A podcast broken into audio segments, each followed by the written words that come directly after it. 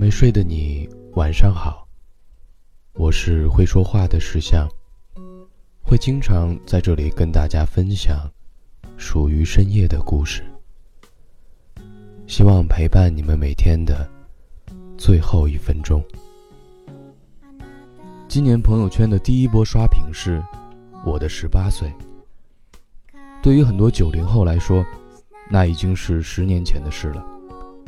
已经二十八岁的他们，不得不重新登录自己的 QQ，去翻当年十八岁的照片。然后有人发现，连自己的密码都记不得了。突然想起来，原来第一批九零后已经离开 QQ 了。QQ 真正见证了我们从无话不说到无话可说的十九年。在一九九九年。腾讯推出了中国第一款点对点、一对多聊天软件，OICQ。二零零零年更名为 QQ。二零零五年左右，QQ 进入了全盛的时期。那时九零后们正值青春期，刚上中学，上 QQ 找人聊天是一种时尚潮流。当时有一个玩法是通过年龄、性别限制来搜索网友。同事就是这样搜到自己的第一个网友，他说：“因为他头像跟我的一样，都是齐刘海、黄头发、包子脸。”二零一七年过去了，这是 iPhone 开启智能手机时代的第十年。十年里，中国互联网完成了从 PC 到移动端的变革。有了手机、WiFi 和 4G 网络之后，网上聊天交友。变得一点也不稀奇，也不再那么让人期待了。我的同事已经三年都不用 QQ 了，也很少跟人闲聊。如今的生活，也已经没有了上线和下线的区别。最近，我有一个前同事去海南休假，他担心休假期间被无休止的工作信息所骚扰，便强行把微信昵称改成了“本人休假中”。但即便是这样，他还是在凌晨两点半的时候收到了老板的三条语音消息，每一条都有六十秒。他怀念在 QQ 上可以选择在线、隐身、忙碌、离开等等不同的状态。选择隐身的时候，头像会变成和离线时一样的灰色。这些状态让 QQ 有很清晰的界限感，它们是一种表态。直接表明，我现在能不能，或者想不想回复你？不用勉强自己去寒暄或者迎合，这让聊天变成一件有更多主动权的事情，也有更少的心理负担。而现在的通讯工具都不再有下线这回事了，给人的感觉就是你永远在线，永远 available。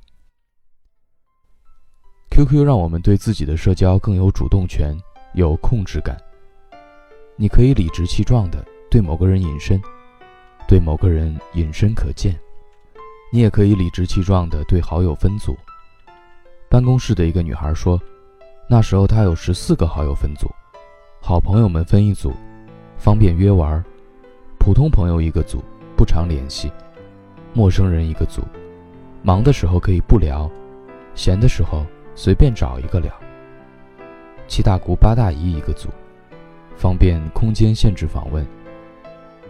和很多人一样，他也有一个分组里只有一个特别的人，避免他淹没在茫茫的 QQ 头像里。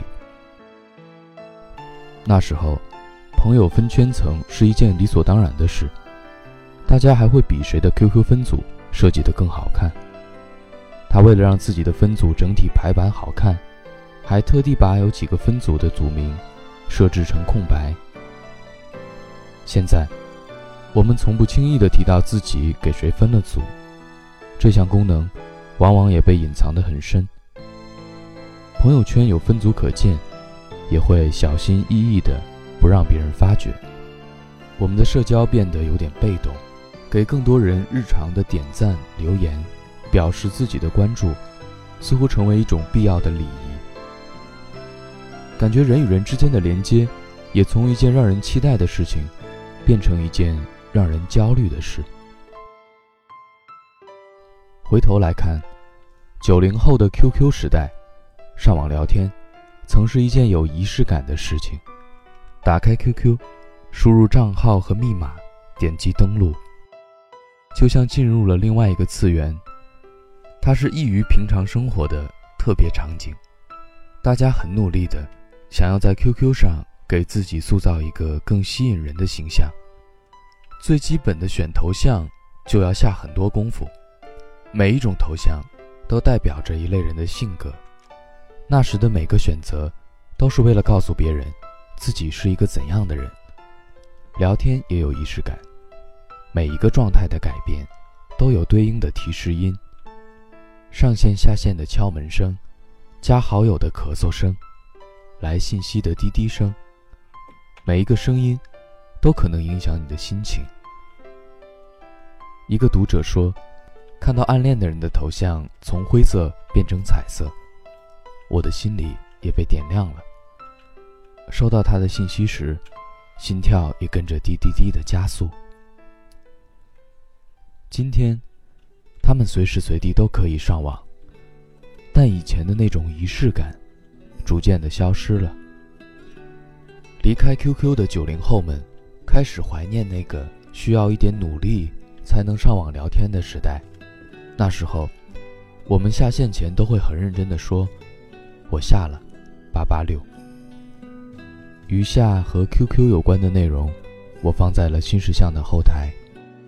在新事项微信公众号内回复 “QQ”，你将会收到更多当年你与那只企鹅发生的故事。对了，你现在还用 QQ 吗？打开你的 QQ 看看，然后告诉我你的感受。晚安。